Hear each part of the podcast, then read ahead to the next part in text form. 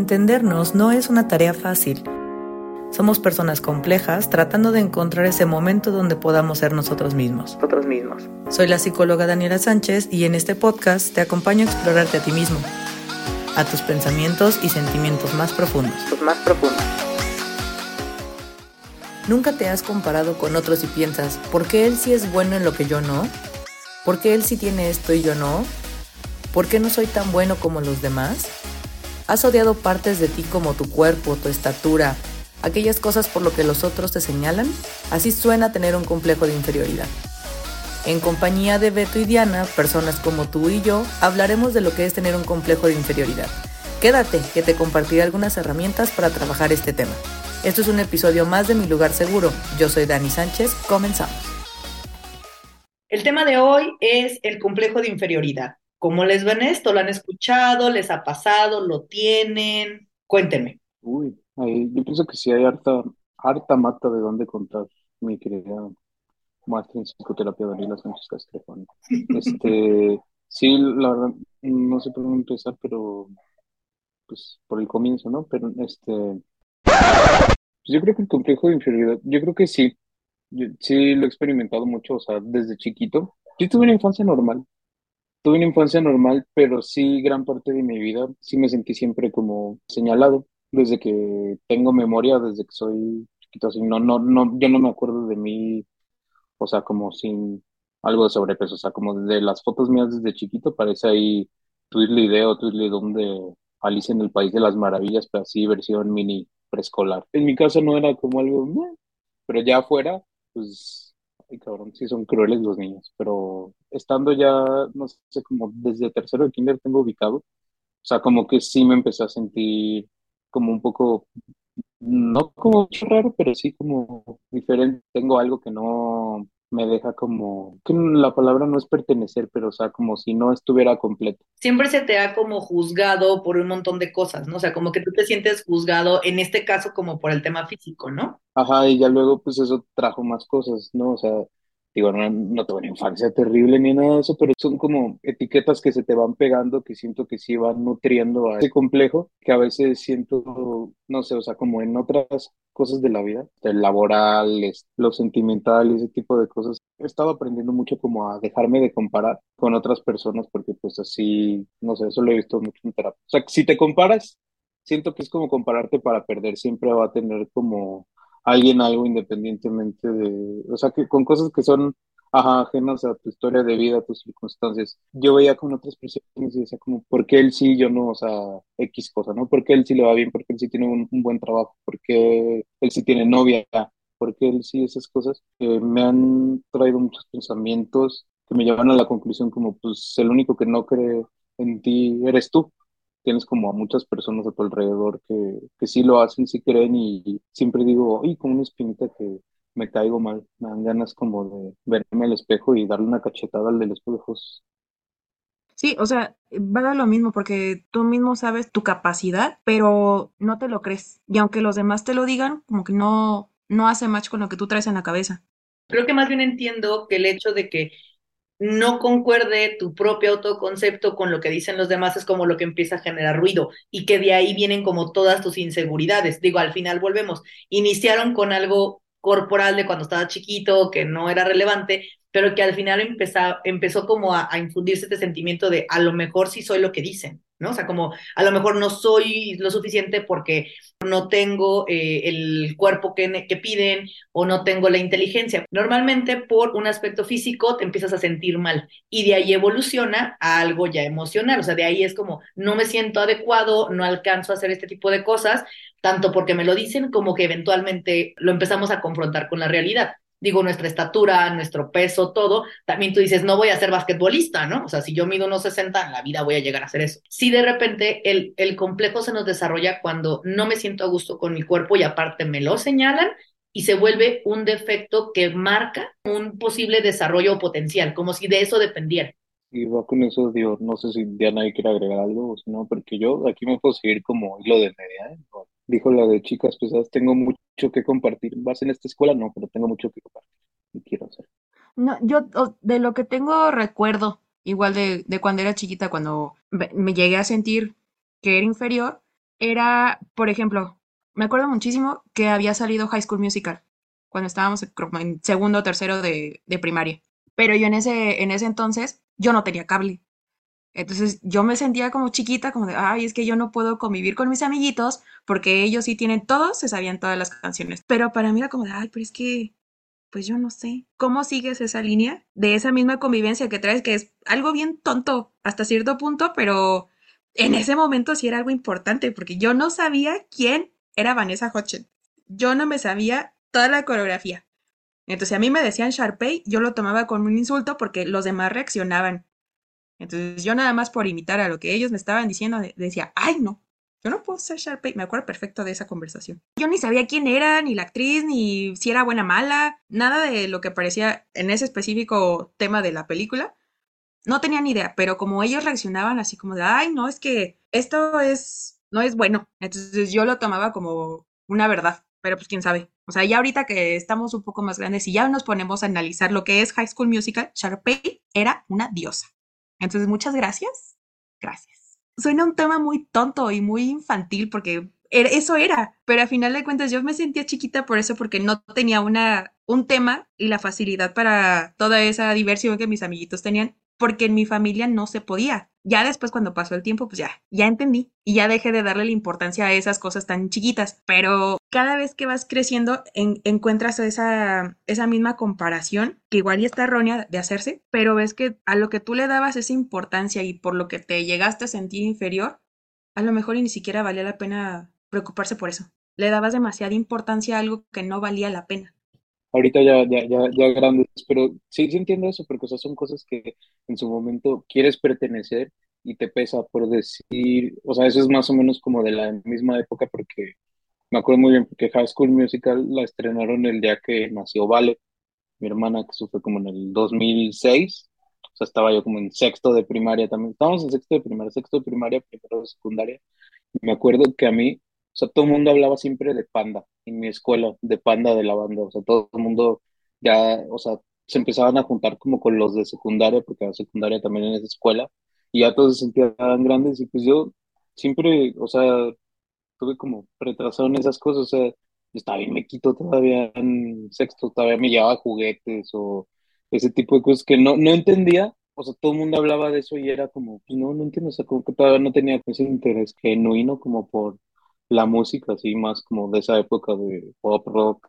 medio emo ahí, adolescente de mitad de los 2000 pero me acuerdo que yo iba a la calle, vamos al bazar, algo así, veía, no sé, una pulsera de panda y decía, ¿me la compras? No sé, como a mi mamá, a mi papá, aunque no, no, en mi vida había escuchado una canción de Panda, quería pertenecer y, o sea, como que siempre tuve como algo de eso o sea, ya luego sí me gustó, pues, pero o sea, duré con mucho tiempo como de qué, de qué Yo quiero ir aquí con el payaso del Vips a que me infle un globo y me lo haga de perrito, no sé, ese tipo de cosas, ¿sabes cómo? Es que creo que de repente no nos damos cuenta pero cosas muy pequeñas y normalmente son pues como sociales, son como mucho el lo que tiene el vecino o las modas o tendencias, como que de repente cuando quisimos pertenecer viene exactamente donde se nos empieza a desarrollar y si se fijan, lo que yo conecto de las dos historias es que fue cuando estaban chiquitos.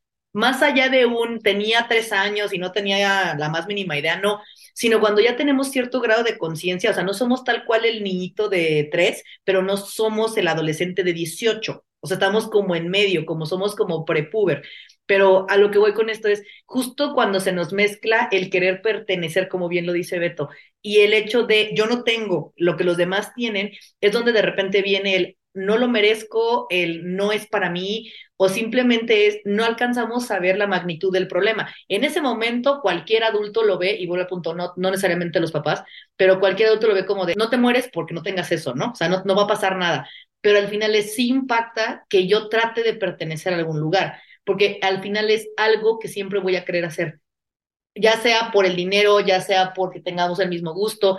Simplemente Diana aceptó un papel que ni siquiera sabía quién era, pero pues le hacían el juego y parecía que lo conocía para encajar. Beto, al final de cuentas también aceptabas este tema de la banda que ni siquiera habías escuchado una canción, ¿no? Te hacías fan de algo que no habías oído o que no era tampoco así que tú dijeras, uy, panda, lo tengo tatuado en el pecho, ¿no? Pero al final es, hacemos un montón de cosas por pertenecer, pero que al mismo tiempo yo les preguntaría, sí hacemos un montón de cosas para pertenecer, pero ¿en dónde creen que ustedes se tronaron y que dijeron, de aquí ya no me sentí igual que los demás? No que tengan el complejo, pero como que dicen, aquí, ¿qué trono? ¿Dónde empezaron a ver que no eran igual que los demás? Es que lo primero que pensé fue ah, en clase de educación física, que era el único que no corría. O sea, no sé si es un ejemplo que cuente, pero sí. Sí, sí cuenta, por supuesto que sí. No, pero ya así en serio, o sea, como de sí sentirme alguna vez como etiquetado o algo así, me acuerdo perfecto de este chavo que lo volví a ver en la prepa. Estábamos como en ¿no? de primaria, algo así.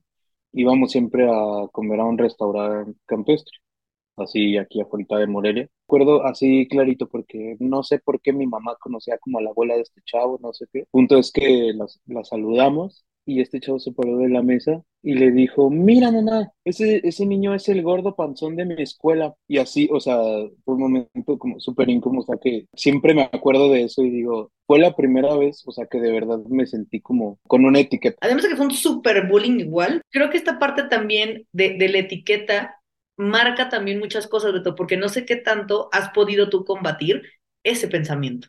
Años y años de terapia, no sé si es madurez, no sé, o sea, simplemente va pasando, pero quiero hacer una pregunta. ¿Eso tiene algo que ver que siempre lo, lo, lo relaciono con, en algún momento, no sé cómo cuándo pasó, pero más bien ya más grande, así hace unos años, como que me cayó ese 20 que dije, por ese tipo de cosas, fue que tal vez tiene mucho que ver ser como, como soy ahora. No sé, o sea, que de cierta manera fue como un, no sé si un papel que me creyó, algo así que siempre me dije a mí como, o sea, si quieres caer bien, si quieres encajar, tienes que ser siempre como el más, como el más inteligente, el más chistoso, o sea, como ese tipo de cosas a las que siento que en algún momento de manera tal vez inconsciente les puse mucho esfuerzo y que ahora es como, pues no sé, así soy yo, o sea, como una habilidad que tuve que como entrenar como para encajar, ¿sabes cómo?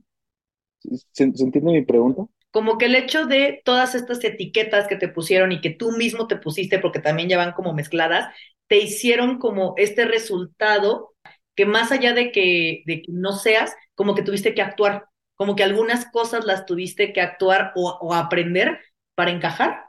Ajá, más aprender que actuar. Sí tiene que ver cómo yo reaccioné ante estas etiquetas, ante estos complejos, ante estas sensaciones, porque sí me generan, más allá de, de una personalidad, sí creo que con el tiempo desarrollas habilidades y sobre todo es, te conviertes en una persona que aunque sí eres tú, también algunas cosas fueron agregadas para encajar, no necesariamente falsas, no necesariamente actuadas, pero que sí tiene que ver las etiquetas y como estas vivencias que hacen que también tú te comportes de cierta manera.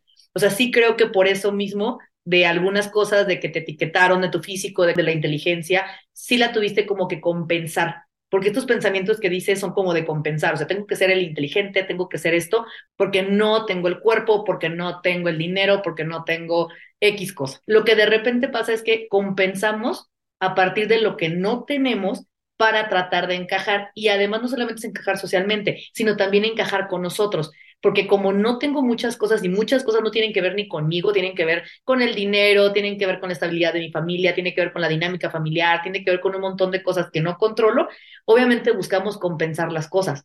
Sí eres resultado de lo que viviste, sí, pero al final de cuentas también es a este grado ya tienes tú la conciencia de, de, de hacer y de saber qué quieres hacer con ello. Sí lo va a originar, pero no te va a marcar el resto de tu vida. Te marcó hasta ahora, pero no necesariamente lo tiene que seguir haciendo. Pegándolo con lo que veníamos hablando, sí creo que te sentiste inferior en ciertos aspectos de tu vida, o, sobre todo que te sentiste inferior con ciertas cosas en tu vida, y de ahí decidiste compensar lo que según se supone que no que no tuvieras, que tenías que tener mejor para tapar eso. Como no puedo correr 20 kilómetros a mil por hora, entonces voy a ser el más inteligente creo que sí te has tenido que adaptar y sobre todo todos nos tenemos que adaptar a las cosas que no tuvimos. Nos volvemos y, sobre todo empezamos como a tener esta conducta compensatoria. No tuve esto, entonces me doy esto. ¿Por qué crees que esta famosa crisis de los 40 es cuando resulta que se compran el carrazo y traen todo súper moderno, fuera de lugar? Lo que no vimos en nuestra etapa, lo compenso después. Si todas estas etiquetas te pegaron tanto que a lo mejor todavía es un problema actual, puede ser que sí. Esa es tu decisión. Porque no es justo que por lo que hicieron los demás, tú termines sacrificando tu propia vida. Algo nos van a criticar siempre. Pero si yo le doy el valor a lo que los demás dicen, probablemente me atormente el resto de mi vida. El hecho de madurar te ha hecho vivir con ello. Pondría como la pregunta al aire, no necesariamente la tienes que responder, pero yo sería más bien es, ¿cuánto tiempo vas a seguir torturándote por algo que estás intentando e intentando cambiar y que a veces rebasa tu capacidad? A mí me pasaba, o sea, se hablaban algo de mí, ya sea físico, este, intelectual, lo que hicieran fuera de, de la escuela, en el trabajo, pero por la misma ansiedad le estaba dando vueltas y vueltas y vueltas y vueltas y vueltas ese comentario, que al final ni siquiera me estaba ayudando, no era en beneficio para mí, solo me estaba torturando yo sola porque no, no había nada positivo en esa crítica, no era una crítica constructiva, al contrario, terminaba siendo destructiva y yo solita le daba ese, ese valor. O a lo mejor eh, era comentario de esta otra persona que a lo mejor ni se acuerda, pero yo todavía años después, a lo mejor y todavía lo sigo recordando, porque no lo puedo dejar ir. Y pues no es justo para mí. Ni para nadie. Es que ese es el problema de repente. Hay ciertas heridas que si no trabajamos bien, más allá de que nos desarrollen complejos, síndromes, etcétera, cuando no soltamos las cosas y se nos pega con la ansiedad, nos destroza. Yo no puedo seguir pensando a estas alturas. Ay, es que a los seis me dijeron Sí, fue un trauma horrible. Obviamente hay, hay, de traumas a traumas. Hay momentos intensos y fijaciones de momentos a un trauma como tal. Pero a lo que voy es, lo que me haya pasado no puede atormentarme tanto tiempo. No te digo que sea fácil, es muy complejo superar lo que hemos vivido, pero al mismo tiempo es, ya son cosas que a estas alturas no puedo de todos modos modificar. O sea, como, no sé si conocen o ubican muy conocida esta película de Mi encuentro conmigo, con Bruce Willis. Creo que sí. No, ¿La llegaron a ver? no lo he visto. Ah, de niño, sí. Va con su niño interior, que el niñillo quería ser piloto. Un niñillo como... Sí, uno gordito, sí. Vas a aprender muchas cosas, ¿no? Te va a hacer preguntarte muchas cosas. ¿Por qué les pongo el ejemplo de esta película? Porque al final de cuentas es justo, es, y ahí explica mucho esta parte de los traumas, pero es como también hay que dejar ir muchas cosas que pasaron atrás, pero también entenderlas, o sea, como este proceso de introspección, porque al final se la spoileó tantito a Beto, el niño aparece en su vida, en la vida de, de adulto, porque estaba completamente alejado de todo lo que él había querido ser de niño, además de por un trauma en específico, que eso ya para no spoilearte la Beto te la dejo. Pero a lo que voy es, el, el Bruce Willis tiene como cuarenta y tantos más o menos, empieza a ver qué tan desconectado está de sí mismo y todos los complejos, porque por ejemplo, el niño también tenía sobrepeso y lo bulleaban por eso. Entonces él de repente se cuidaba así estéticamente, o sea, era así de súper disciplinado, hacía ejercicio, comía bien, chalala.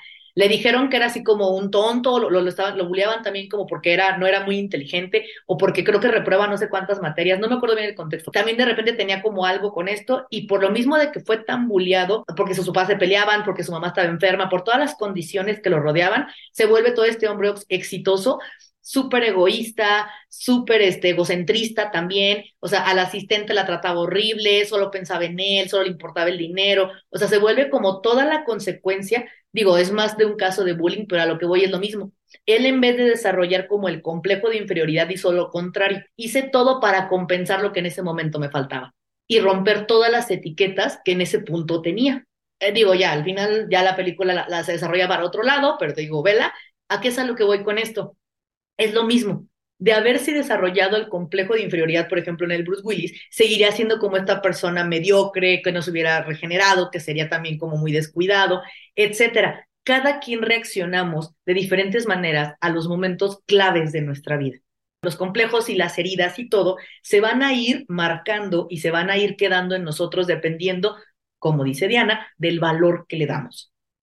Si yo toda la vida sigo diciendo, es que tengo que ser así y así porque el mundo me lo marca, porque mis papás me lo marcan, porque mi pareja me lo marca, siempre voy a estar siendo, más allá de no auténtico, voy a estar condicionando todo para seguir compensando. Porque hay cosas que de verdad a veces no tengo. En ese punto, Diana no tenía una, una televisión donde pudiera ver eso. No, Y no por eso ahora es, ay, yo siempre voy a ser pobre y no merezco nada. No puedo permitir que las circunstancias en las que viví me marquen la vida, porque no las controlé. Ahorita de adulto sí lo puedo hacer, de niño no. Tomando el, el ejemplo, ¿no? De este de Bruce Willis. Este señor lo tomó como una obsesión de todo lo que él tenía, o más bien no tenía cuando era niño, hizo todo lo contrario para ser exitoso. Eso también puede llegar a un punto que sea tanto obsesivo como negativo. Sí, ok, se volvió un hombre exitoso en cuestiones laborales, pero no tenía amigos, pero no tenía pareja, pero no se hablaba con el papá. Toda la parte emocional, toda la parte humana es la que desconectó. Cuando de repente tratamos de compensar en exceso, perdemos nuestra esencia porque era lo que le dice el niño, o sea, tú querías ser piloto, bueno, queríamos ser pilotos, queríamos tener un perro, todo lo que de niño quería lo vio como obsoleto, como inútil, como mediocre y se fue al éxito. Es que termino siendo una persona completamente ajena, termino siendo como muy egoísta. ¿Por qué? Porque no voy a volver a permitir que nadie me vuelva a hacer sentir inferior. Ese es como el lado oscuro de tener el mismo complejo, porque si lo, lo analizamos un poquito más a fondo, al final el complejo estaba ahí, porque se sintió tan mal de todo lo que le señalaron y de todo lo que pasó, que se la pasó tapando las cosas. Y fingió que nunca tuvo esta infancia y fingió que nunca tuvo esa personalidad y creó toda esta, no alter ego, pero digamos como toda esta versión exitosa que no se dejaba, que conseguía todos los tratos, que era millonario, ta, ta, ta, ta, ta. Sí se vuelve una obsesión el no volver a sentir ese dolor y no volver a sentir esas cicatrices y sobre todo no volver a ser llamado de esta manera o señalado de esta manera sí se vuelve obsesión. Digamos, el opuesto es el narcisista o el perfeccionista. El que ahora todo quiere perfecto y el que aparentemente nadie lo merece. Iría ligado a la incapacidad de sentirse vulnerables o de demostrar vulnerabilidad. Así es, porque nos sirvió de un gran ejemplo la película, porque hay una escena en donde él dice que él no había llorado. Desde esa vez, desde que era niño, no había vuelto a llorar. Toda la parte emocional de vínculos la detiene, la paga. Entonces, cuando tú te desconectas por una obsesión para compensar algo, pasa este tipo de cosas.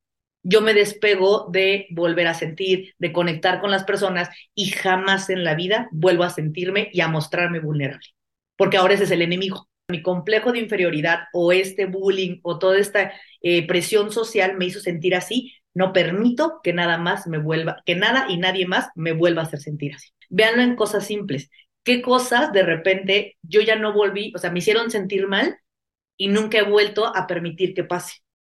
Uh, yo. Yo quiero participar.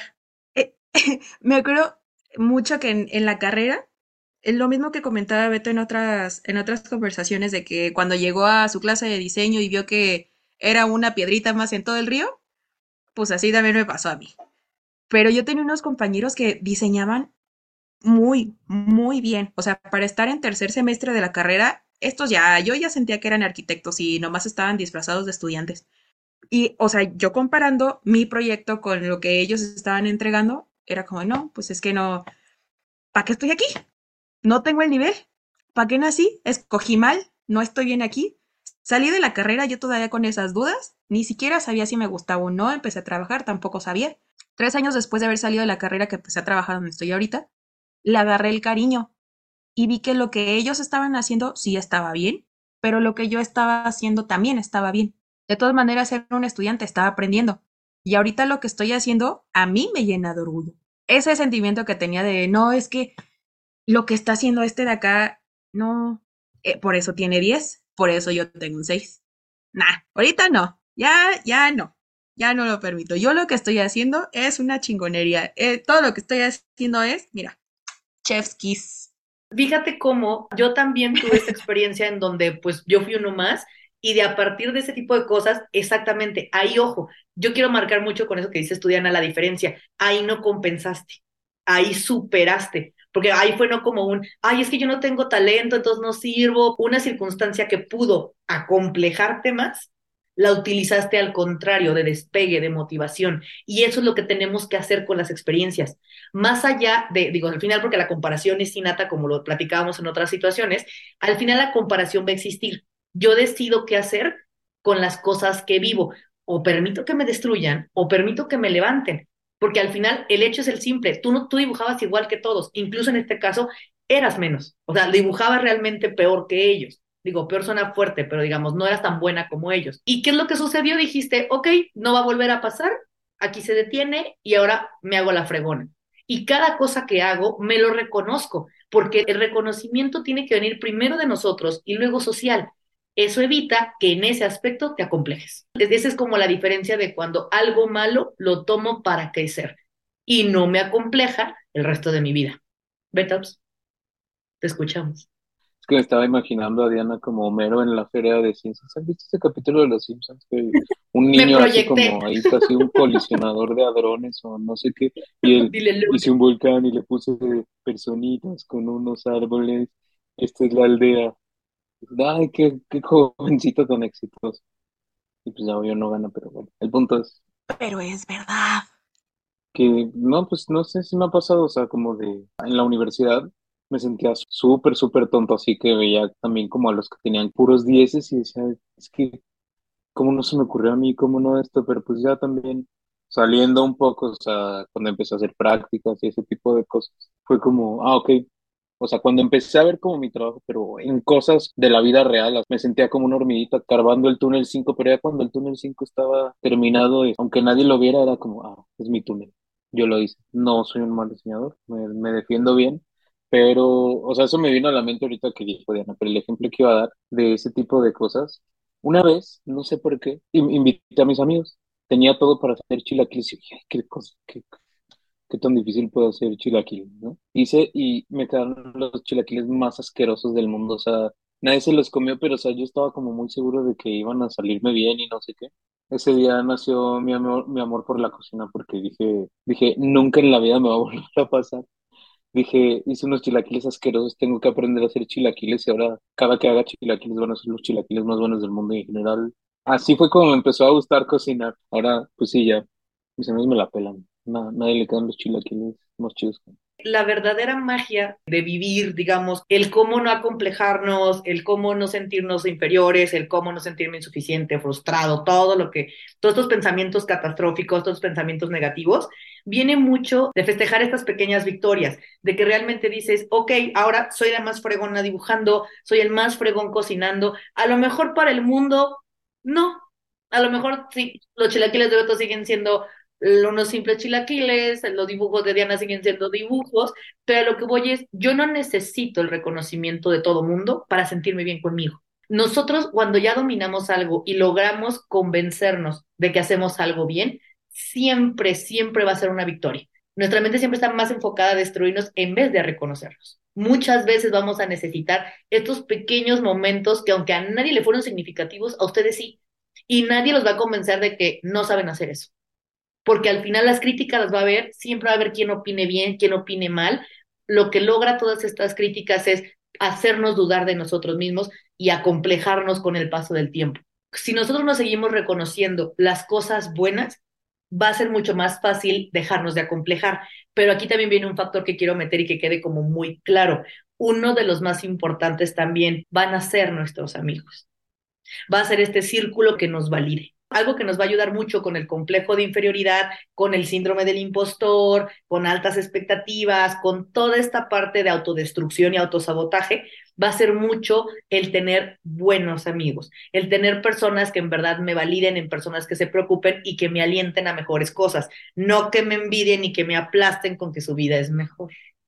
Lo que dices sí es, estoy completamente de acuerdo porque hay, hay muchas cosas que yo en lo personal hacía y pues para mí eran super X, ¿no? Pero en conversaciones pues más emotivas que he tenido con los compas, o sea, son cosas que yo ni siquiera le, le daba la importancia, o sea, yo los hacía en automático, pero para las otras personas sí es como de, ah, no sé, lo que dijiste me ayudó, lo que hiciste me ayudó, lo que tú hiciste es, y me ha pasado más últimamente que acabo de conocer, bueno, ya conocí al papá de esta amiga, pero como que nunca tuve el, contacto con él. Solo lo había visto una, dos veces y esta última vez fue a verme a, la obra por X razón.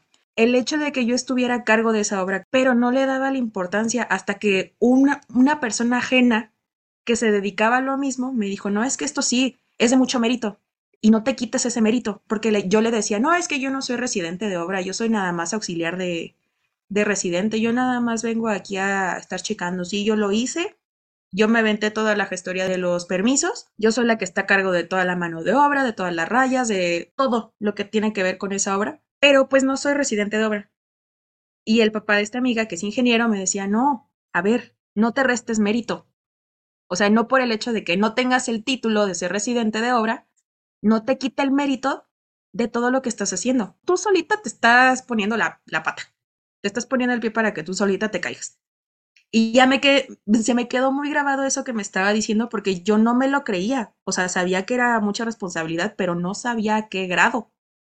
Entonces ya cuando empiezo a subir las historias de todo lo que está pasando, el avance de la obra, varios de mis compañeros de la carrera me han dicho, oye, mi mente te está yendo muy bien, estás haciendo cosas fregonas. Y yo, pues sí, ¿verdad? Tal vez sí. Entonces, ya de ahí como, ay, posiblemente, humildemente. Entonces ya de ahí como que eso a mí me va generando más, más seguridad. En lo que estoy haciendo le estoy perdiendo el miedo a estar en obra porque es bien difícil. Le estoy perdiendo el miedo, me estoy aventando más. No me enorgullece que me estoy volviendo más violenta para controlar a la gente, pero es necesario para estar en obra. Entonces, estoy aprendiendo a poner esos límites también. Acuérdate que estás en un mundo de hombres. Tú no eres firme y te huelen el miedo, te comen. Ah, sí, claro. Pregúnteme a mí que yo trabajé con 80 mecánicos y era como de, al inicio fue de, esto va a salir mal, y después acabé defendiéndolos y nadie los podía tocar si no era conmigo. Acabé siendo su líder, no líder, ¿no? Se puede. Hay que ser firme, no agresiva. Pero volviendo al punto. Ajá. Que de repente, ¿y por qué me voy yo al tema de los amigos? El mundo sí puede atacarme, pero también puede ayudarme mucho a despegar. A veces, más que el talento, más que las habilidades que puedo aprender, más que lo que yo quiera compensar porque no lo haya tenido, puedo compartirlo. Ok, a lo mejor yo no soy buena en esto, pero mi amiga sí. Entonces nos asociamos y ponemos una constructora. Sale. No siempre voy a tener todo lo que necesito para el éxito que busco. Lo puedo desarrollar y llevarme la vida entera, pero a veces el éxito depende no necesariamente de mí, sino también de con quién me alío. Y regresando y conectándolo con los complejos, es yo nunca me voy a sentir inferior, más que si alguien me defiende o me solapa, cuando alguien que no busco que me reconozca, me reconoce. El reconocimiento que más importa es el que no pedimos y es el que no buscamos. Pero hablando internamente, necesito dármelo primero yo, porque antes de que alguien me convenza, yo tengo que tener mínimo la duda si me lo han dicho todos y mis amigos de la universidad me lo están reconociendo, ha de ser por algo. Yo ya mejoré lo que me faltaba, pulí lo que me faltaba y entonces ahora sí el reconocimiento viene solo. Ese es el verdadero éxito, chicos. Pensamos que el éxito viene de que todo el mundo te ame y te alabe. Ustedes deciden si quieren tener seguidores, fanáticos que únicamente se obsesionan por el éxito que tienen o gente que de verdad los valore y los quiera que reconozca el esfuerzo, que conozca la historia y que de verdad se entregue a lo que son ustedes. No nada más porque resulta que el edificio de Diana, el proyecto de Beto, pegó muchísimo, ahora es buenísimo, pero cuando ya te ven arriba, no es el mismo reconocimiento que los que te vieron crecer. Por eso les digo yo que a veces las amistades y la gente que de verdad nos reconoce es la que al final nos hace levantarnos.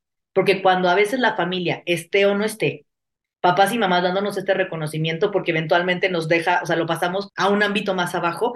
Cuando buscamos el reconocimiento social para no sentirnos mal o al contrario, sentirnos bien, lo condicionamos y nos obsesionamos con obtenerlo siempre. Y el día que no lo obtengo, tengo un problema. Entonces no, no arreglé mis complejos, no arreglé mis cicatrices, solo las tapé. Trabajar mi complejo de inferioridad, si es que lo tengo, además de vencerme a mí mismo con pequeñas victorias, implica que pueda demostrarme de lo que soy capaz, pero también son circunstancias que van a pasar cuando tengan que pasar. No puedo estar buscando siempre la oportunidad para destacar.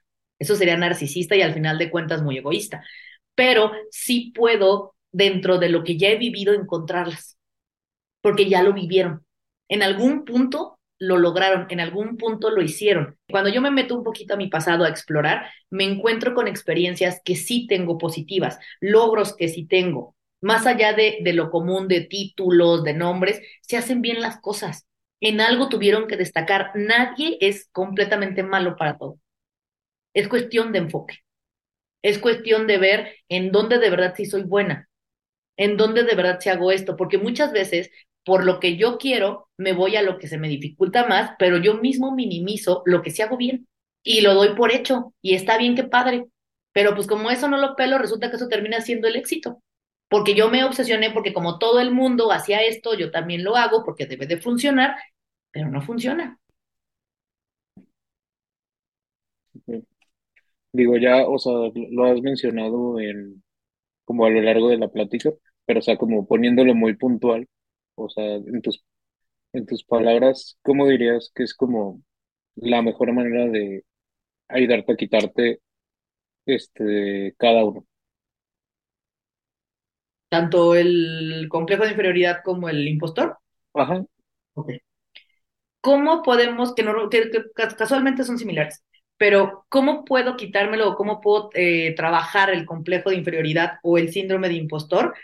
Ambas funcionan mucho a partir de, número uno, reconocerme. Tengo que yo empezar a reconocerme a mí mismo independientemente de lo que todo el mundo me diga, lo que me diga el público, lo que me diga mi familia, lo que me digan mis amigos.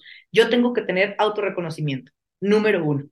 Dos, tengo que tener mini victorias. Mientras más me rete, más me compruebo que no es que sea un impostor, no es que no sea yo, no es que sea un fraude, no es que no pueda, no es que sea insuficiente. Es únicamente la pelea y ganar la pelea con mis pensamientos. Entonces necesito pequeñas victorias. Como les decía yo hace rato, a veces las victorias van a estar en el pasado, a veces ya gané, pero no me acuerdo haber ganado. Y a veces necesito ganar nuevamente para poder entonces verlo como tangiblemente, ¿no? Tres, necesitan mucho trabajar, lo que normalmente se mete con el autoestima y la seguridad, pero no necesariamente. Ambas cosas, tanto el complejo como el síndrome, los dos trabajan mucho con pensamientos. Entonces, tengo que saber atacar estos pensamientos. Y estos pensamientos los contrarresto con la realidad. Tres, atacar mis pensamientos directamente con eh, situaciones realistas, con metas realistas, con proyectos realistas, para evitar que mis pensamientos de negativos y de intrusivos se vuelvan catastróficos. Entonces necesito atacar pensamientos directos con circunstancias de la vida real y con hechos genuinos, tajantes. Pronto me votó, así que ya no me acordaba de eso, pero sí, que pusimos el ejemplo de que quiero tener novia, bueno, una mini victoria es, hoy sí le voy a hablar a la que se me hace bonita al gimnasio, ¿no? No es como, me va a dar de latigazos llegando a mi casa porque Kendall Jenner no me ha contestado los mensajes, ¿no? Exactamente, exactamente, así tal cual. O sea, una mini victoria implica desde, y sobre todo, y ahí fíjate que ahí, más bien, con este ejemplo que tú pones, Beto, yo ni siquiera lo pondría como mini victoria, yo lo pondría como victoria, porque estás venciendo timidez, estás trabajando seguridad, estás siendo valiente, estoy trabajando, cierto, si tuviéramos el complejo, el complejo de inferioridad, estás matando muchísimos pájaros de un solo tiro y yo no, por eso, por eso no lo vería como mini logro. A lo mejor mini logro sería ir al gimnasio, pero el ya hablarle a alguien que me gusta, con, a pesar de cómo me siento y cómo me veo y como todo lo que tengo en la cabeza, esa yo la pondría más arriba. Yo ni siquiera la pondría mini, la pondría como victoria del día. Porque es algo que nunca haces y que te atormenta todo el tiempo. A diferencia de decir voy o no voy al. Sí, me explico, no lo demerito, también es un logro. Pero ese sí lo pondría como mini logro y el hablar de la chica que te gusta lo pondría como victoria del día, hecho del día, ya se puede dormir tranquilo hoy, joven. Así, así tal cual. Cuatro, rodearme de la gente correcta. Gente que me valide, gente que me apoye, gente que me aliente. Mantengo, quiero lealtad, no seguidores. Quiero gente que me apoye, que me dé ánimos, pero no que me esté solapando, que me esté validando nada más por validarme, gente genuina y sobre todo positiva, que tenga metas, que tenga logros y que juntos podamos crecer. We're all in this together. Así. Ok. Muchísimas gracias por quedarte con nosotros hasta el final. Espero que te haya gustado y sobre todo que te haya hecho reflexionar un poco sobre tu propia historia. No olviden suscribirse para que no se pierda ningún episodio. Si quieren más información sobre salud mental, síganme en mis redes sociales. En Instagram me encuentran como SC y en Facebook como psicóloga Daniela Sánchez. Recuerda, yo soy Dani junto con Beto y Diana. Esto fue un episodio más de Mi Lugar Seguro. Hasta pronto.